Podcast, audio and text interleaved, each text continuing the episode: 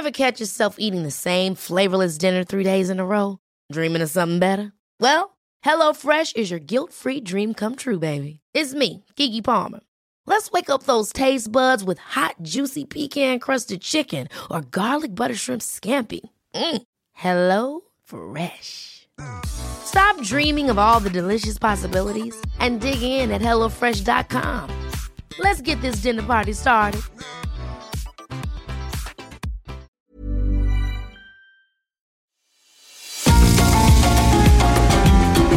GastroLab es un lugar donde cabemos todos. Aquí encontramos historia, recetas, producto, materia prima, vinos y un sinfín de cosas que a todos interesa.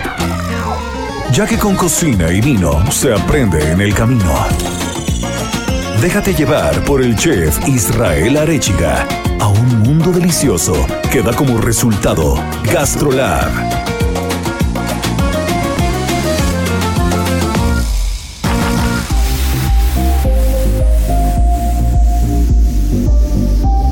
Hola amigos, ¿cómo están? Bienvenidos a un programa más de GastroLab. Pues ya es fin de semana de reunirnos alrededor de la gastronomía, de la mesa, del vino, de las historias, de estos ingredientes, de la materia prima que tanto nos apasiona. Y bueno, pues el menú de hoy está delicioso porque como cada ocho días nuestra querida Miriam Lira nos estará platicando de lo que salió en las páginas de GastroLab. Y nos estará platicando de un chef muy particular, muy buen chef, muy polémico, que es Benito Molina.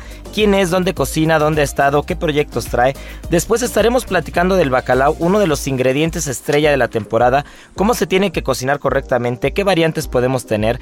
Después, el sommelier de cabecera Sergio Ibarra nos hablará de la sidra. Tenemos un invitadazo de lujo, nuestro querido Abel Hernández, amigo de casa de toda la vida, que nos estará platicando de una terraza, de un gran proyecto nuevo que trae en San Miguel de Allende. Y como cada fin de semana, nuestra querida chef Mariana Ruiz nos platicará ahora de unas historias alrededor de los platillos y de las tradiciones navideñas, cosas bastante extrañas que estoy seguro que les van a sorprender. Así que no se despeguen porque eso se va a poner buenísimo. Las 8 de GastroLab. Es momento de dar un repaso por nuestras páginas.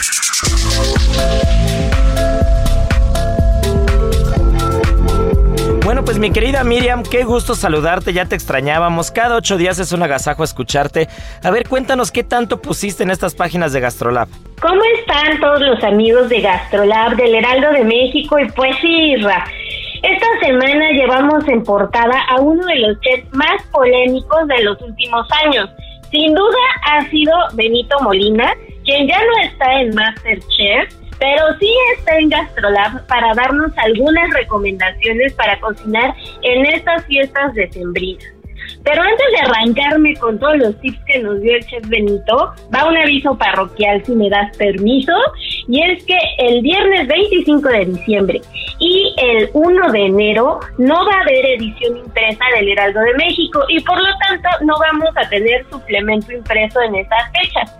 Por lo que vamos a adelantar un poquito las ediciones tanto de Navidad y Año Nuevo para que no tengan ningún pretexto y vayan a sus puestos de periódicos favoritos y los encuentren, consigan sus suplementos, cuestan 10 pesitos y cocinen como todos unos profesionales y no nos estén buscando en la mera fecha porque pues desafortunadamente no nos van a encontrar. Pero entonces, dicho lo anterior, el chef Benito Molina es un apasionado del mar, tiene un restaurante increíble que se llama Manzanilla. Y bueno, él nos recomendó de inicio para arrancar con todas las fiestas navideñas, preparar platillos que no se coman todos los días, que es muy importante y que muchas veces se ha perdido, que ya no le ponemos como este toque especial o ya no nos dedicamos tanto tiempo en la cocina. Entonces él dice, hay que retomar todas estas tradiciones de juntarnos justamente en familia y hacer lo que mejor sabemos hacer. No tiene que ser el típico pavo, no tiene que ser los típicos romeritos, algo que genere como una unidad familiar y que sea como muy especial dentro de nuestras familias. Y bueno, el, chef Benito Molina, aunque nació en la Ciudad de México ya en hace unos añitos, en 1968, en su cocina sí destacan pues las preparaciones con pescados y mariscos. Y justamente él nos contaba que en su casa lo que preparan como entrada para la cena de Navidad es el abulón rasurado al chipotle que lo hace rebanadito, este, muy delgadito y lo pone sobre una crema, una camita de chipotle y después lo va decorando con un abanico de aguacate. Entonces, como bien vemos, pues no, no necesariamente tiene que ser el platillo típico, sino que es algo que también genere tradición, unión familiar, en este caso la familia Molina, un platillo que siempre está en su navideña. Por ejemplo, Israel, la tuya, en tu casa, ¿tienes algún platillo muy, muy especial o que de repente como que salte este, en las fechas navideñas? Sí, mi mamá hace un costillar de cerdo como con un adobo que es una delicia, le pone un poquito de almendras ahí al adobo. Es una de las es uno de los platos que esperamos cada fin de año, cada Navidad. Aparte, otro de los platos que también me encanta, que para mí ya saben a Navidad, y es solo los de mi mamá, porque puedo comerlos en cualquier otro lado y no me saben a Navidad, solo los de ella, hace unos camarones a la diabla cada fin de año, que son un espectáculo. Hijo, qué rico. Y también hace un atún, que ya lo platicaremos más adelante, hace un atún que es como si fuera un, un, tipo atún a la veracruzana mezclado como con vizcaína, que en México el vizcaína lo tenemos medio confundido, pero también es uno de los platos sí, sí, sí. deliciosos que aparte en el recalentado no pueden faltar, ¿eh? Definitivamente. Y por ejemplo, en mi familia sí son como muy tradicionales. Por ejemplo, nosotros el bacalao siempre tiene que estar presente. O sea, no es fiesta de Navidad si no tenemos un muy buen bacalao. Y justo el chef Benito Molina nos contó que ese ingrediente pues también es uno de sus infaltables en la mesa navideña y nos recomendó hacer como múltiples variaciones con él. Que por ejemplo ya una vez que haya terminado la cena y tal, no nos quedemos solamente con la típica torta del día siguiente que es deliciosísima y que a todos nos encanta, pero pues que le variemos un poquito y que sorprendamos también a la familia, por ejemplo puede ser con unos canelones una lasaña, entonces para irle variando un poquito más y también que en el momento que vayamos a seleccionar nuestro producto, que tengamos mucho cuidado para que no nos den gato por liebre, porque ya ves que de repente es súper común que te llegan a dar otro tipo de pescados, que te venden cazón en lugar de bacalao. Justo de y no eso. es que sean malos, pero son otros productos. Justo de eso voy a platicar más tarde, porque es muy importante saber diferenciar la materia prima. En México lamentablemente hay Así mucha, hay mucha costumbre, mala costumbre, muy mal hecha, de, de dar gato por liebre, sobre todo en el tema del pescado, ¿no? Entonces, sí vamos a ser, vamos a ser muy incisivos más tarde. Completamente de acuerdo. Ahí están los consejos. Si ustedes ven el suplemento, los van a encontrar todos. En cuanto a la sal, eso sí nos dice que lo dejemos de salar casi toda una semana, al menos tres días, y cambiarle el agua dos veces cada día para que quede muy bien, perfecto y que lo estemos probando porque cada producto también pues llega a tener diferentes variaciones. También nos da otros tips para preparar lechón, pavo, esas las pueden encontrar en gastrolabweb.com y pues lo más importante, recuerden que en estas fiestas pues lo más importante es el convivio en familia, fomentar las memorias, sobre todo en los niños, porque si desde la infancia les enseñamos el amor por la cocina, van a crecer con eso y les va a gustar entrar, les va a gustar agarrar este productos, conocerlos, explorarlos y no solo le van a echar agüita a las sopas instantáneas cuando sean grandes, y eso también nos lo van a agradecer muchísimo.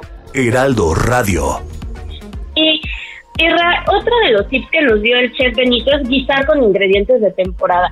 ¿A poco no? Es súper rico y muchas veces es hasta chistoso, pero como ya no cosechamos absolutamente nada, ya no sabemos ni de qué, qué está de temporada, ni qué nos deja la tierra, nada de nada.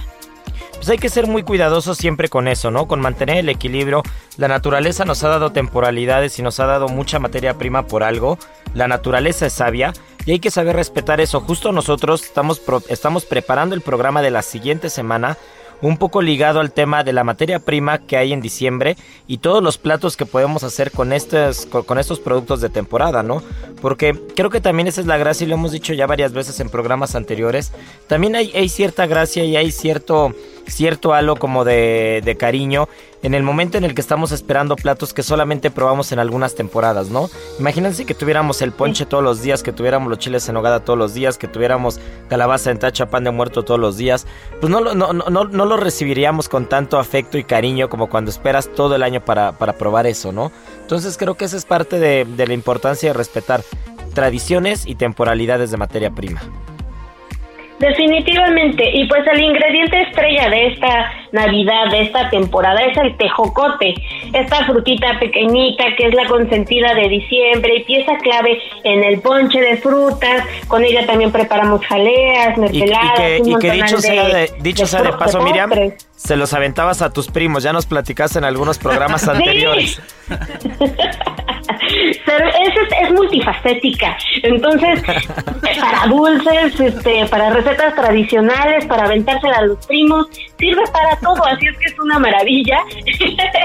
Otro ingrediente que está muy de temporada son las acelgas, que tienen un sabor intensito, son excelente fuente de hierro y con ella podemos hacer sin fin de platillos, por ejemplo, pueden ser algo muy sencillo, unas pechugas de pollo rellenas con acelgas, ¿por qué no? También está muy de temporada el camote, que es muy bueno para la, muy buena idea para la cena de Navidad porque lo podemos servir como puré. También se utiliza en algunas cremas. Los romeritos, que ya les platicaremos más adelante en el próximo programa de dónde viene toda esta tradición y por qué los comemos en Navidad y que son uno de los quelites que no pueden faltar en nuestras fiestas decembrinas, algo muy, muy, muy arraigado a la cultura mexicana que si se prepara perfectamente con esos camarones, hacen de estas celebraciones, híjole, todo un agasajo inolvidable, esos olores se nos quedan impregnados en la memoria. En cuanto a fruta, otra que va muy ligada a la piñata, la caña. Uy, esa te iba a decir. Que también. Sí, sí, sí, infaltable en el ponche, este, con trocitos de fruta deliciosa. El chico zapote, que la hemos dejado como muy olvidada, ¿no? Y me comentaban que en Campeche se prepara una pasta dulce que es riquísima y también lo podemos hacer hasta en paletas de hielo, en helados. Es una fruta muy cremosa, entonces también tiene esta versatilidad muy rica en la cocina. Y me estás dejando de lado, y me estás dejando de lado, mi querida Miriam, la mejor fruta de toda la temporada, que es la mandarina, ¿eh? Uy, sí, nos falta la mandarina, tan deliciosa. Híjole, ¿qué no se puede hacer con mandarina? definitivamente un montonal de pasteles y tiene un sabor muy muy peculiar porque las naranjas también están de temporada pero pues esas prácticamente las encontramos todo el año entonces también hay que aprovechar las mandarinas los dátiles que también que está muy presente en la gastronomía árabe y podemos ahí como mezclarlo un poquito con jamón serrano podría ser o agregarlo a las ensaladas para darles ahí un toquecito dulce, ¿no? No, y, ya que hablaste de dátiles, en un momento llegará un invitadazo que lo, que lo adoramos mucho.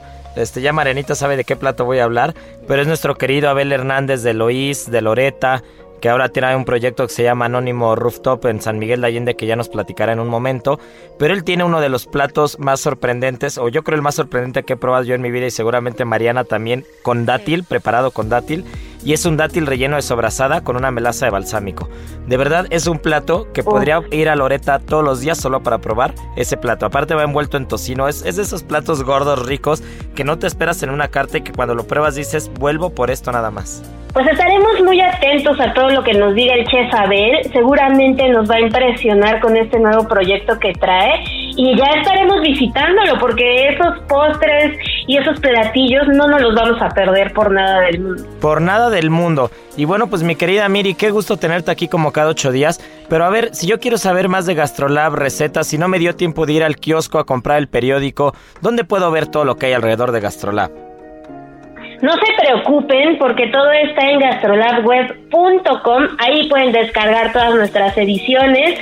Además, pueden visitarnos en Instagram, arroba heraldo gastrolab, que ya somos ahí una, una comunidad muy grande. En TikTok, que híjole, qué bárbaro. Acabamos de llegar a los 500 mil seguidores. No, bueno. Medio millón, medio millón ya en TikTok. Ahí van a encontrar recetas muy facilitas que pueden hacer en un 2x3 en sus casas y con ingredientes muy sencillos y con los aparatos que todos tenemos. Entonces, y pues para los que les gusta el papel, no nos dejen, no nos olviden y todos los viernes nos pueden encontrar ahí dentro del periódico El Heraldo de México, un suplemento muy bonito que les hacemos con todo cariño.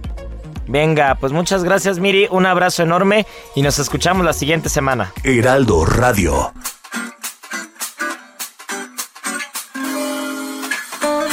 Bueno, pues ya se nos fue Miriam Lira, pero nosotros nos quedamos aquí con un tema que a mí me apasiona, que a mí me encanta, y es el tema del producto estrella de la temporada, sobre todo producto estrella en Europa, porque una Navidad europea sin bacalao no es Navidad. Probablemente en Norteamérica el pavo tiene mayor protagonismo. En México nos encantan los costillares de cerdo, sí nos encanta un poco el tema del bacalao. Nos encanta igual y el lechón, como decía Miriam también. Hay algunas otras cosas que se pueden hacer. Pero de verdad cuando hablamos de cocina europea, cuando hablamos de cocina española, de cocina portuguesa, el bacalao es el pan de cada día. Y en Navidad no podemos dejar de pensar en todas las preparaciones que se pueden hacer. Y aquí es donde viene uno de los primeros mitos o una de las primeras cosas que, que siempre peleamos eh, y sobre todo peleamos en los restaurantes y Marianita no me dejarás mentir, pero es el tema del bacalao a la vizcaína, ¿no? ¿Qué es el bacalao a la vizcaína? Eh, cuando hablamos del bacalao a la vizcaína, estamos hablando que es una receta típica del Golfo de Vizcaya, de País Vasco. Y el bacalao a la vizcaína tradicional, la salsa, es una salsa hecha, digamos, como una pasta, ¿no, Marianita? ¿Cómo qué color es? Es como si fuera una pasta de tomate, ¿no? Así es. Como una pero bueno, te voy a decir, al menos en mi casa, hasta que te conocí, ahora sí, en mi casa decían bacalao a la vizcaína y era de este bacalao que viene como completo, súper seco, súper salado y que lo hacen en lo que realmente es la veracruzana, ¿no? Llego al restaurante y entonces conozco lo que es un verdadero bacalao que viene en el que se hace como unas lajitas, que es delicioso, que es suave, que no es nada salado y me pone, me lo ponen como encima con una salsa, parece que era como de tomate y un chime dice, esto es vizcaína. Entonces, como que sí llega a romper las creencias de esos 30 años de mi vida, bueno, 27.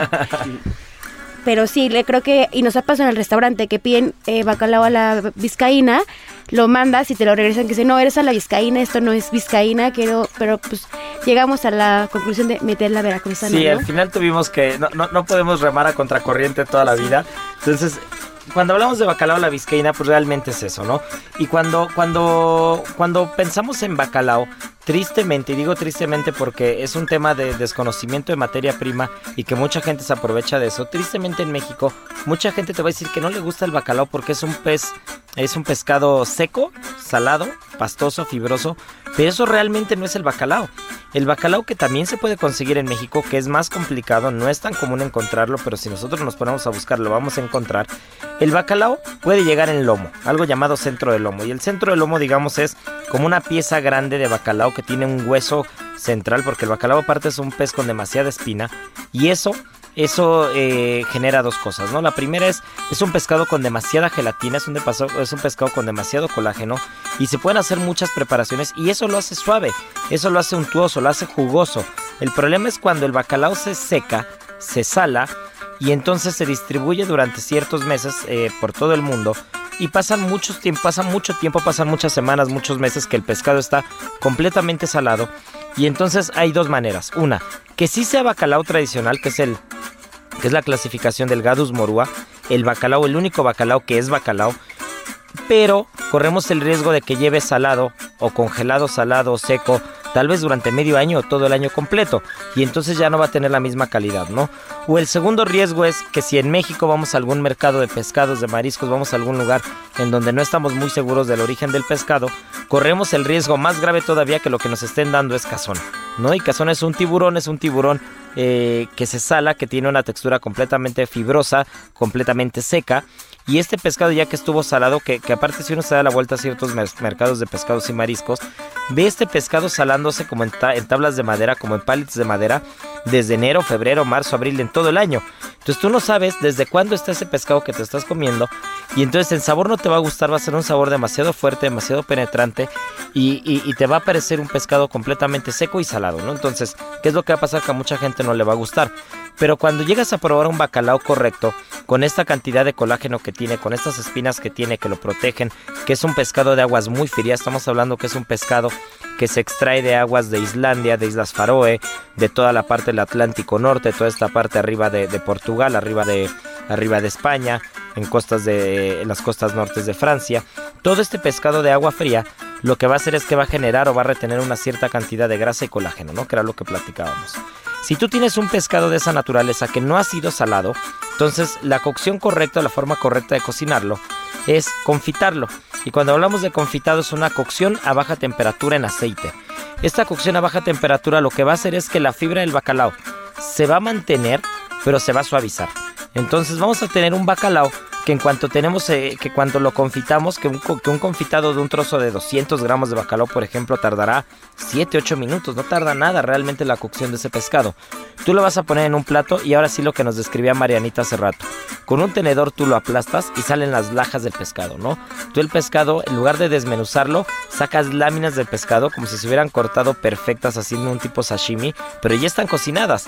Y esa es la gracia del bacalao, ese es un verdadero bacalao. Y entonces en ese momento tú ya puedes hacer lo que quieras.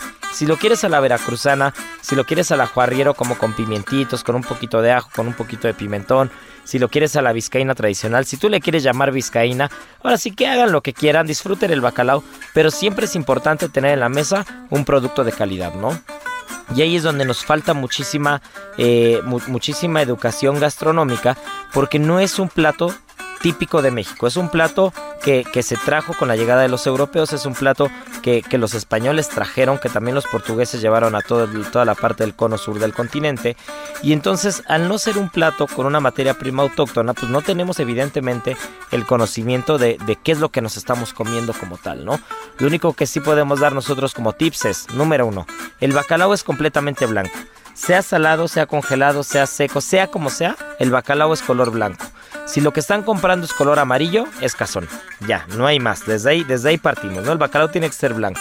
Segunda, un bacalao de mucha calidad, siempre, absolutamente siempre, se los van a vender con piel, porque esa es la, única manera de demostrar que esa es la clasificación correcta del bacalao, ¿no? Que no es un abadejo, que puede ser un primo, que no es un cazón, que no es otra cosa.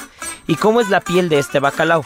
Es una piel gris con ciertas manchitas negras y otras manchitas un poquito más grandes, eh, digamos como si fuera un holograma entre amarillo, gris, blanco, pero es una piel gris, gris plata, con unas manchitas, ¿no? Y ese es el verdadero bacalao.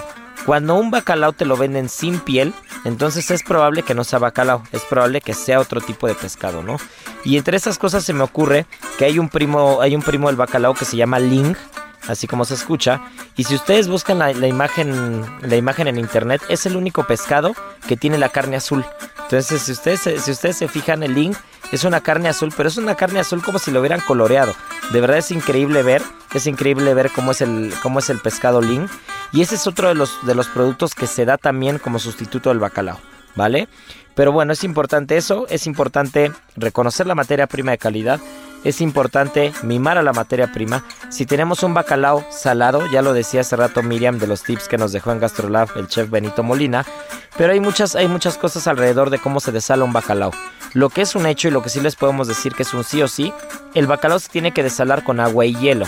Y el tema del hielo es para mantener la calidad del bacalao, porque el bacalao ya salado, al no tener hidratación, pues el bacalao no se va a echar a perder, no le va a pasar absolutamente nada.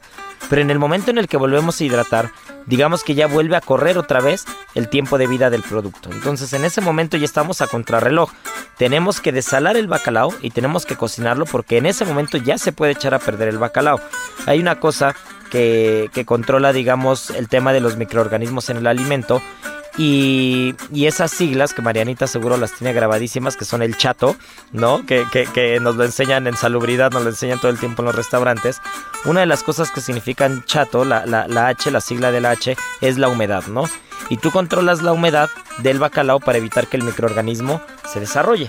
Entonces, en el momento en el que está salado, no hay un desarrollo de bacterias, ¿no?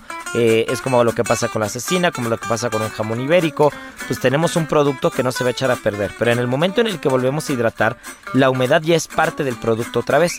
Entonces esa H se rompe, ya tenemos humedad y ahora sí se puede echar a perder el bacalao. Entonces siempre cambien el agua dos o tres veces por día, siempre el agua con mucho hielo que, que, que, esté súper, súper, súper frío eh, el, el, agua en la que se está desalando el bacalao. Y una vez que lo prueben, no pasa nada, se puede probar crudo, no hay absolutamente ningún problema, así es como lo probamos nosotros. Vas probando en el momento en el que ya comes un cachito de bacalao de la parte de adentro del lomo o una tirita y vemos que tiene un punto de sal rico, pero no está salado, en ese momento ya está listo para cocinar. Bueno, pues ya saben que si van a hacer bacalao, échenle un buen ojo al producto, compren un producto de primera calidad, ya saben algunos tips que les acabamos de pasar. Pues en México vamos a encontrar mucho bacalao noruego, bacalao islandés, bacalao de Islas Faroe, de Portugal, bacalao español y no solamente eso como materia prima, sino también muchos restaurantes, nosotros en Alaya Marianita llevamos haciendo más de 15 años, cada fin de año un festival de bacalao con 10, 20, 30, hasta 40 platos de bacalao nos hemos echado, así que dense una vuelta a la Laya, a Ceru, que también estaremos haciendo algunos platos de bacalao, para que prueben un poquito de lo que les platicamos. Gastrolab es un lugar donde cabemos todos. Vamos a una pausa y regresamos.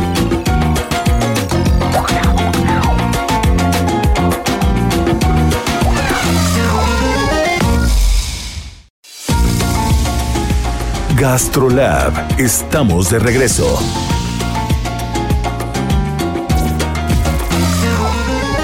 No hay amor más puro y sincero que el de un cocinero.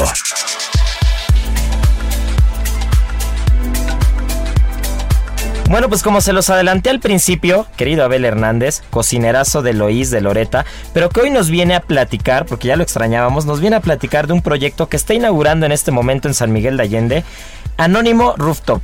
¿No, mi querido Abel? A ver, cuéntanos, ¿qué es esto? ¿Cómo va la escena gastronómica en San Miguel de Allende?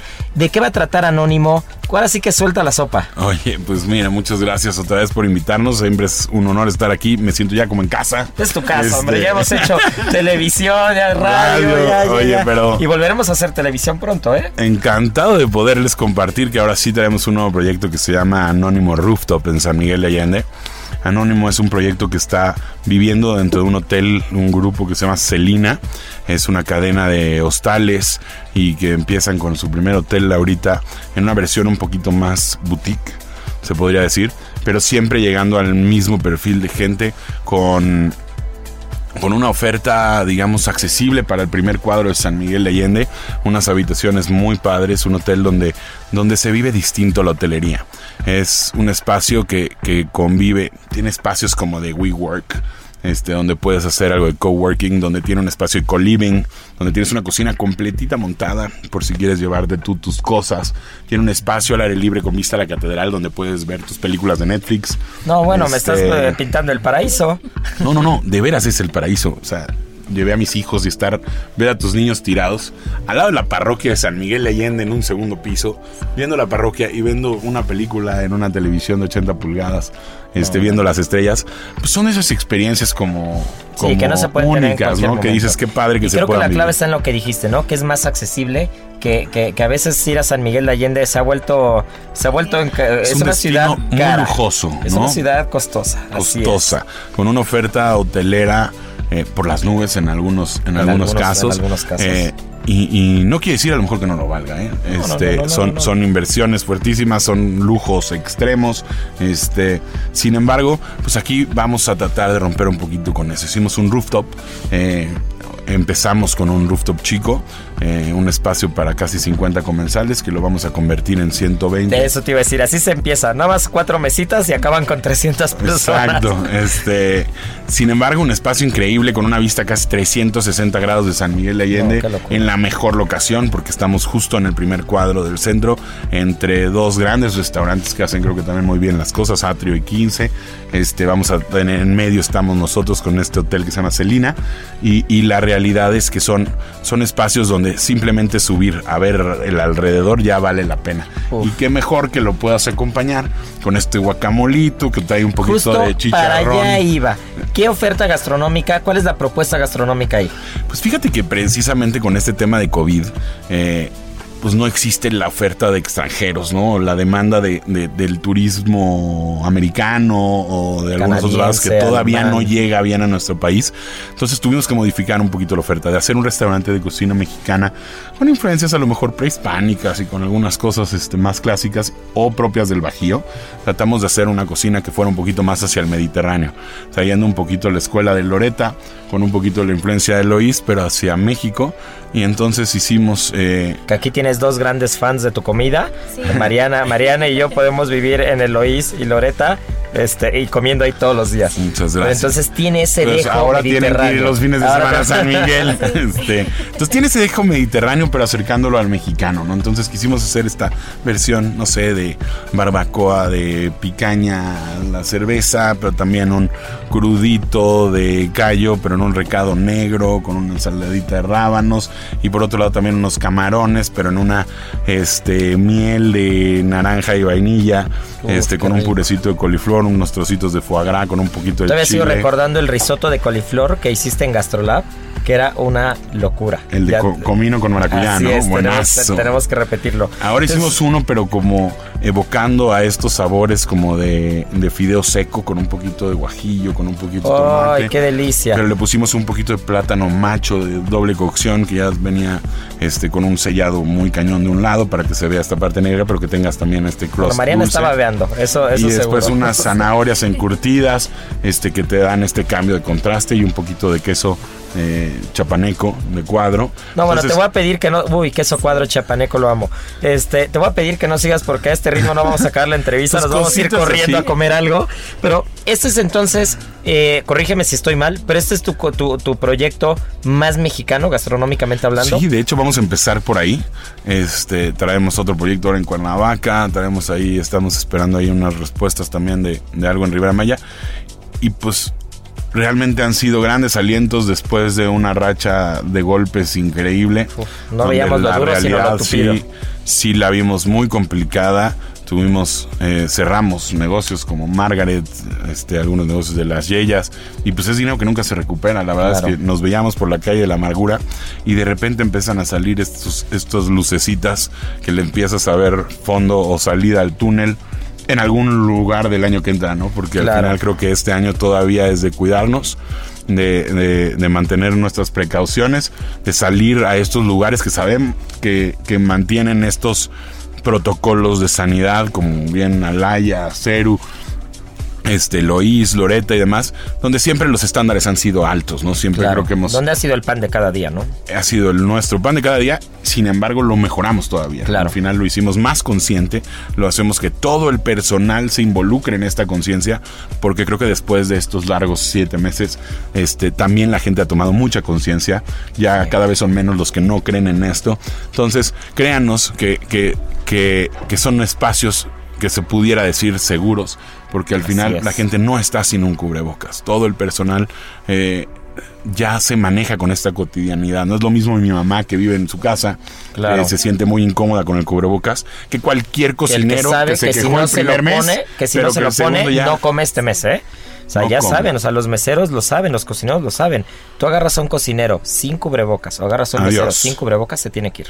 No te lo puedes quedar, ¿no? Entonces realmente, realmente el estándar, como dices, siempre ha existido, pero ahora se puso la vara todavía más alta. Y por eso anímense, yo creo que son, son lugares que vale la pena visitar con obviamente todas las precauciones debidas, con su sana distancia, con los espacios correctos entre las mesas, pero creo que nos queda mucho por hacer y mucho por apoyar a la industria como comensales, ¿no? Porque al final salir y gastar sabemos que es lo que les va a dar aire y oxígeno para poder salir juntos de esta pandemia. Así es. Y ya por último, nada más para acabar, porque ya se me hizo agua la boca con todo lo que describiste, pero sigo teniendo una duda. ¿Por qué anónimo? Porque realmente tú sabes el problemón que es encontrarles nombres este, y demás. Sin embargo, eh, eh, batallamos mucho y fue como, y el nombre, y el nombre salió primero sagrado, salió después otro y otro nombre particular. ¿Y por qué no le pones nombre de niña? Este, y demás. Y de repente dije, ¿sabes qué? Sin nombre. Sin nombre. Vamos a ponerle Anónimo Rooftop by Celina. Y, y realmente también creo que habla mucho de esto, porque es este espacio donde una vez que llegas, este, pues no tiene nombre, ¿no? Bueno, no tiene nombre y se ve que no tiene progenitora la comida. Exacto. Ni, Ni la vista, Ni ni la, vista, vista. ni el espacio. Así que bueno, pues ya saben, anímense a ir a San Miguel, a todos nuestros amigos de la República Mexicana que nos están escuchando. Sí, mucha gente de León, de. San Luis, de Querétaro, este, que visitan seguido Del San norte Miguel. también, en general. norte, gente que va a casarse, muchos a Monterrey. Justo estamos enfrentito de una terraza, eh, de una tienda de cerámica. Este, atrásito de la catedral, y tienen una terraza donde hay muchas bodas también chiquitas, este, y mucha gente de Monterrey. Así Sí, que nosotros todos como mis banquetera amigos, hemos servido muchos banquetes en San Miguel, mucha gente de Monterrey, mucha gente de Tamaulipas se ha casado también en, en San Miguel de Allende. Entonces, pues bueno, ya saben, hay una propuesta gastronómica, hay gente que está atrás de los fogones que sigue apostando por México. Por favor, todos hay que hacer lo nuestro desde nuestra parte, desde nuestra trinchera, seguir apoyando. Eh, hay que seguir, hay que seguir viajando con las precauciones, como bien lo recalcó mi querido Abel. Pero, pero bueno, hay que salir, la vida sigue, la rueda sigue girando. Y bueno, pues muchas gracias por seguir, por seguir aportando con tu cocina y con grandes lugares y con grandes propuestas. Porque esto va a acabar en algún momento o nos vamos a adaptar al 100% en algún momento. Y estos grandes lugares van a quedar ahí. que así sea. Muchas gracias. Gracias a ustedes. Heraldo Radio. Del vino a la palabra. Con el sommelier Sergio Ibarra. Bueno, pues ya está aquí el sommelier Sergio Ibarra que nos estará platicando de qué es la sidra, de dónde proviene el nombre, por qué se bebe la sidra en fin de año. A ver, Checo, suelta la sopa, cuéntanos todo. Hey, ¿cómo están? Buenas tardes. Pues vamos a platicar un poco sobre la sidra. Y pues se dice que, que es conocida entre hebreos y egip- egipcios, ¿no? Aunque en latín pues se le llamaba cícera, ¿no? En hebreo secar, ¿no? Y, al final pues es una bebida que se ha eh, propagado por diferentes partes del mundo, incluso pues se consume en, en diferente, bueno, ca- prácticamente en todo el mundo, ¿no? Eh, se dice que hay unas escrituras del, del viejo Plinio, que él, recordemos que era un militar romano, que menciona en algunos de sus escritos, pues que ya, que ya se elaboraban bebidas con pera y con manzana, ¿no? Eh, sin embargo, en, alguna universidad, bueno, en la Universidad de Madrid, se comenta que también ya los romanos bebían, bebían esta bebida, ¿no? Pero una de las más importantes, pues es en la, en la zona de Asturias, ¿no, chef? Que aquí incluso, eh, pues los asturianos tienen ya una denominación de origen, más bien una denominación que es la DOP, que es denominación de origen Protegida. protegida, ¿no? Y como hace rato mencionabas tú los celtas, también ellos se dice que, que los celtas eran era una bebida que se le ofrecían a sus héroes, ¿no? O semidioses, ¿no? Y, y pues lleva esta denominación para que tenga la denominación de origen protegida en, en Asturias, pues prácticamente es una elaboración pues artesanal, ¿no? Que comienza con, con, con un proceso que es la, la recolección. Y aquí las manzanas o los manzanos pues, se dividen en, en, en tres, en tres fases, ¿no? Unas que son las dulces, las ácidas y las amargas. Obviamente las dulces te van a dar pues el alcohol, ¿no? Por el, por el contenido de azúcar que tienen. Pues las ácidas te van a dar el color del mosto y las amargas pues te aportan ese tanino, esa estructura que, que te va a hacer pues que tenga un poquito más de longevidad eh, la, la sidra, ¿no? Yo aquí te voy a hacer una pregunta. ¿La sidra es un vino? Eh, no, no es un ¿O el no es- vino tiene que ser siempre de uva? El vino tiene que ser siempre, siempre de uva. ¿no? Entonces, ¿qué sería la sidra? Pues una bebida alcohólica a base de, de manzana, ¿no? bebida fermentada. Fermentada a base de manzana, es correcto, ¿no? Y aquí, bueno, seguimos con el, con el proceso que es la molienda y ellos eh, se reunían como un ritual, una tradición, en unas tarjas grandes y utilizan unos martillos grandes que, que son de madera y empiezan a, a machacar, prensar, a prensarla, machacar. ¿no? Y es como una festividad, ¿no? Incluso ya en la actualidad pues hay an- algunos molinos que son muy similares a, la taona en, Tequila. No sé si recuerdas eh, alguna vez que, o la gente que ha estado en, en Tequila, las taonas son como unas piedras grandotas que se jalaban eh, con unas mulas sobre un canal. Entonces ponían todas estas manzanas ¿no? Y giraban esa, esa piedra al, al grado de tener ese prensado, ¿no? Porque se, se produce como un estilo de, ¿cómo llamarlo? De pasta, ¿no? De pasta como cuando... sí, sí, sí, o sí, puré, ¿no? un Como puré, puré. yo- un puré.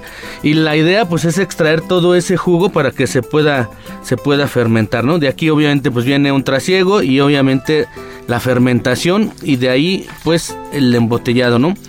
Déjame ¿Qué con- es un trasiego? el trasiego es trasvasar ese fermentado de, de barrica en barrica para tratar de, de eliminar pues todas esas impurezas y quede y quede lo mejor posible pues, filtrado, claro no Cristalino. exacto. Y en Canadá déjame contarte que Aquí ellos elaboran una, incluso yo lo tuve en algún restaurante, una, un estilo de vino, aquí se podría llamarse vino o bebida, bueno, bebida fermentada, que es este una bebida de manzana congelada, ¿no? Que se dice que que gracias a esto pues nace como el, vino de hielo, ¿no? El ice wine. Ajá. Y, este proceso es bien interesante porque la manzana tiene que estar congelada prácticamente al 100% y es como si fuera magia, ¿no? Recordemos que la uva o la manzana tiene pues entre un 60, 60, 60, 70% de agua, el resto es azúcar. Entonces cuando tú prensas como magia se separa el agua y solamente se queda el azúcar, ¿no? Y el, y el producto resultante pues es, es un mosto muy dulce. Es mágico, ¿no? Es, es totalmente ese dulzor, es, es aromático y, a México llega llega eh, eh, este este producto que se llama ice cider, ¿no?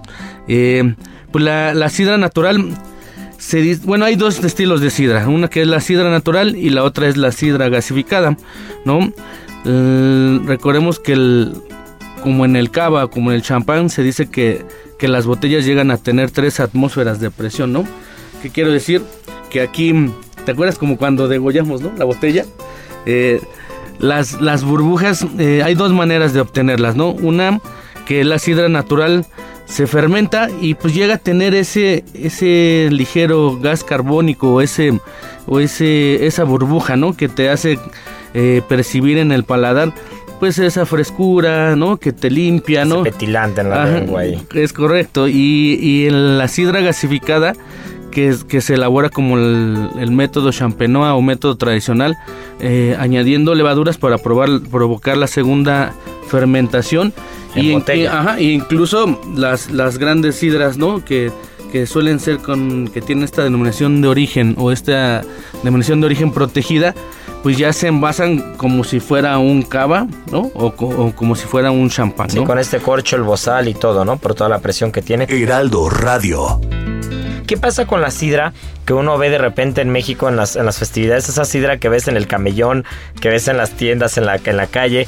Esas sidras que ves hasta de un color rojo que parece, o verde o rojo que parece este granadina. Este, ¿Qué pasa con esas sidras? ¿Cuál es el tema con esas? Porque creo que, que parecido a lo que platicamos del bacalao, en México también la cultura de la sidra no es muy arraigada.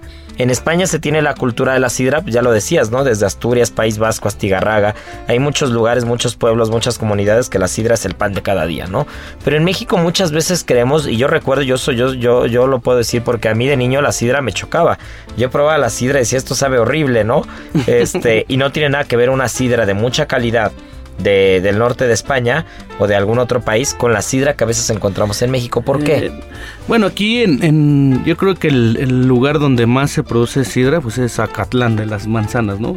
Es famoso el, pueblo por tener también todos estos manzanares, pero aquí eh, fermentan y hay otro método que se utiliza que se llama el método pues, de gramas o método Charmat, que aquí ellos le añaden el, el, azúcar. y además el, gas, el gasificado, como si fuera un estilo de refresco, ¿no? Por así decirlo, ¿no? Incluso hasta la graduación alcohólica no llega a ser eh, tan alta como, como algunas sidras de calidad, ¿no? Dejan platicarte que por ejemplo, eh, desde el 12 de noviembre de 2002 nace esta denominación de origen protegida y como lo habíamos platicado, eh, pues este proceso pues suele ser así, pues muy... ¿Cómo llamarlo? Yo creo que ahí tú tendrías la palabra correcta, chef. Eh, ellos cuidan tanto su cultura o tanto lo, que llegan a elaborar que lo cuidan mucho, ¿no? Lo protegen de más. Incluso hasta tienen, tienen eh, pues algunos tecnicismos para poder llamar esa, esa elaboración o para, hacer, para poder proteger esa, esa denominación, ¿no? Por ejemplo, le llaman pañar. Pañar es, es recoger las manzanas después de, de zarandear el árbol, ¿no? Y es una técnica que ellos utilizan para saber qué tanta madurez tiene esa manzana, ¿no?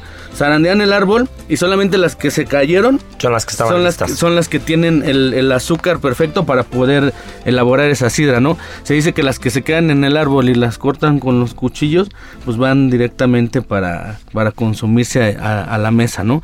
Después de esto, eh, pues obviamente viene todo, todo ese proceso y el jugo se llega a fermentar. No sé si recuerdas que hay unas barricas grandísimas, sí, ¿no? Sí, sí, unas ¿No? barricas de, ¿qué te gusta? ¿Dos mil litros o tres Sí, mil son- litros? Mm, Y, y aquí eh, depende mucho también el productor, se llega a fermentar incluso hasta de 3 a 5 meses, ¿no? Imagínate.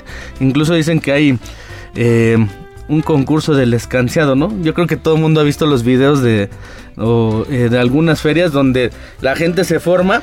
¿No? Y abren, abren la barrica Ajá. y empieza a caer el chorro. Y entonces, porque aparte la sidra se toma en vaso sidrero, no se toma en copa, es un vaso sidrero de cristal muy amplio, de una boca muy amplia, porque la gracia es que caiga y por eso también se hace el escanciado, ¿no? Que caiga, que caiga la bebida, esta rompa la burbuja en el vaso y entonces libera el gas. ¿no? Y, a- y además, lo que te cae en el vaso es lo que te tienes que tomar, no es como, como el vino que, que vas a dejar que evolucione, ¿no? Lo que va cayendo, rompe en el vaso, es, Te lo tomas, es como un ¿Cómo- shotcito. ¿Cómo le llaman? Ajá, Es el, como- de- el chupito Sí, es que un, te vas es a un- tomar, ¿no? ajá, es un chupito como un surito ahí. Y este, y muchas veces la, la festividad consiste en que se abre la barrica y en el momento en el que se abre, toda la gente que está en la festividad, en, la- en el- en el restaurante, donde sea que esté, se empieza a formar con el vaso y no se cierra la barrica y va uno tras otro, tras otro, tras otro, tras otro, hasta que evidentemente todo el mundo acaba ahogado. Sí, ¿no? es súper divertido porque, porque creo que el concurso consiste en que pues no debes de tirar, ¿no? La, Sí, no se debe caer la sidra, ¿no? Desde No, que abre, va un vaso sobre otro, sobre otro, sobre otro y así se van formando todos. Pues ya lo saben, yo creo que, que en, estas fechas todo mundo consumimos sidra, ya sea nacional, ya sea de Asturias, de alguna denominación, eh, incluso canadiense, pues traten de, de comprar alguna, disfrutarla en estas fechas y, y si pueden compararla, la verdad es que es, es todo un mundo tal cual como el vino. eh, van a encontrar mucha diferencia, sobre todo en, en las sidras que tienen esta denominación de origen protegida. Llegan a ser espectaculares con algunas burbujas finas, una calidad aromática impresionante y yo creo que pueden hacer un buen maridaje con el pavo o con algún Sí, otro al platillo, final, ¿no? mira, al final digo, no es un vino espumoso, es una bebida que sí puede ser espumosa, pero no es un vino. Pero al final creo que las burbujas siempre le van bien a casi todo, ¿no? Así es. Entonces tiene mucha acidez, tiene, hay algunas que tienen más dulzor, otras que tienen menos dulzor, pero creo que es una bebida que va muy bien con la cena navideña, va muy bien con lo que vamos a estar probando, con lo que vamos a estar cocinando en casa, desde una típica ensalada de manzana, ahí está el maridaje, ¿no? Este, bebida de manzana y una ensalada de manzana, desde un puré, desde un buen puré de papa, desde un buen pavo, un costillar de cerdo, un bacalao a la veracruzana o a la vizcaína tradicional. Ahora sí que se puede acompañar con muchas cosas. La gracia disfrutar, no complicarnos la vida. Vamos a hacer la vida fácil, vamos a disfrutar, pero sí hay que ser conscientes de qué es lo que estamos probando y, en la medida de lo posible tratar de entender el origen de las cosas, ¿no? Que es la sidra y cuando tengan oportunidad de probar una sidra asturiana real, una sidra este, que se hace con... No, no que las demás no sean reales, ¿no? Pero una sidra de una denominación de origen protegida que tiene que saber a lo que tiene que saber, se sorprenderán del sabor y del resultado tan diferente que hay entre lo que conocemos a veces en México como sidra a lo que es una sidra de muchísima calidad y muy cuidada, ¿no? Correcto, pues disfrútenla y nos vemos pronto. Pues nos vemos, no se me despeguen porque falta la adivinanza del día. Tenemos que anunciar al ganador y nos vamos, porque esto se nos fue como sidra. Bueno, pues ya este programa, ya lo dije, se nos estaba yendo como sidra. Muchas felicidades al ganador de la semana anterior, Jorge León. Se le echó, pero en 10 segundos, ¿eh? La respuesta fue Napa Valley. Checo, Napa Valley. ¿Qué más podía ser? Napa, ¿no? Yo creo que la, una de las regiones más importantes de Estados Unidos y, y felicidades pues a toda la gente que concursó. Nos escribió gente de Tijuana, de Cancún, De Monterrey. de Guadalajara. Sí, sí, sí, la verdad es que han estado muy pendientes. Muchas gracias por escucharnos. Todas las sugerencias que tengan, todos los temas que quieran que platicamos, ya saben, esto es Gastrolab. Yo soy arroba Israel Arechiga. Échenme todo lo que quieran saber. Y bueno, pues nos vamos a echar la adivinanza del día de hoy porque pues tenemos un producto que estoy seguro que muchos de ustedes van a tener en la mesa este fin de año. Es un producto, y ahí va, nos vamos a echar la adivinanza con bastante calma para que la tienen porque está fácil pero no tanto. A ver, es el fruto de un arbusto. El arbusto es de la región de la cuenca del Mediterráneo. Es una... ¿Cómo lo diría? Sería, no, no es una semilla, pero sí es como un fruto muy pequeñito, que podría parecer del tamaño de una semilla, y que sobre todo se consume en salmuera, viene en salmuera. Y hay una parte grande, hay digamos una, una variante grande que es preciosa, que es muy grande, que por dentro tiene como si fueran unas semillas tipo de mostaza antigua. Es muy, muy, muy curiosa. Y muchas veces se usa en el bacalao o en el pescado a la veracruzana en México. No es la aceituna, no se me confundan, no es la oliva, pero va por ahí, va, va por ahí. Es la verdad que, la, verdad es de que es bastante, bastante fácil esta adivinanza. Muchas veces la puedes freír y queda como crujiente. Es más frita, queda crujiente y tiene la apariencia como si fuera un insecto con alas. Porque no sé, Marianita, ¿qué, qué, qué opinas tú? Pero frito se despegan como ciertas capitas y se ve como si fuera pues no una mosca, pero sí como una abejita, ¿no? Se ve curiosona. que si no sabes lo que es y lo ves en tu plato, probablemente lo regreses ese día. Tiene un bicho. Tiene un bicho, ¿no? Sí. Pero bueno, es un frutito, un frutito pequeño que se puede usar para el bacalao a la vizcaína, el bacalao a la juarriero, para un pescadito a la veracruzana, origen del Mediterráneo, fruto de un arbusto. Entonces, bueno, está regaladísima esta. Muchas gracias por escucharnos. Esto es Gastrolab. Ya saben que nos encanta escucharlos cada fin de semana. Arroba Israel A-R-E TXIGA para que me den la respuesta. Muchas felicidades al ganador. Sigan escuchándonos, sigan proponiéndonos todo lo que quieran escuchar. Y bueno, pues como cada fin de semana y lo decimos siempre, tripa vacía, corazón, sin, alegría.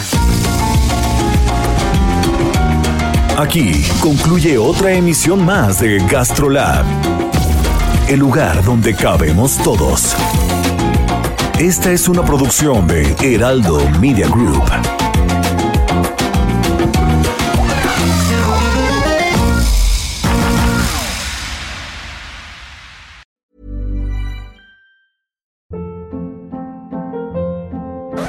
Hold up. What was that? Boring. No flavor. That was as bad as those leftovers you ate all week. Kiki Palmer here, and it's time to say hello to something fresh and guilt-free. Hello Fresh. Jazz up dinner with pecan-crusted chicken or garlic butter shrimp scampi. Now that's music to my mouth. Hello Fresh. Let's get this dinner party started. Discover all the delicious possibilities at hellofresh.com.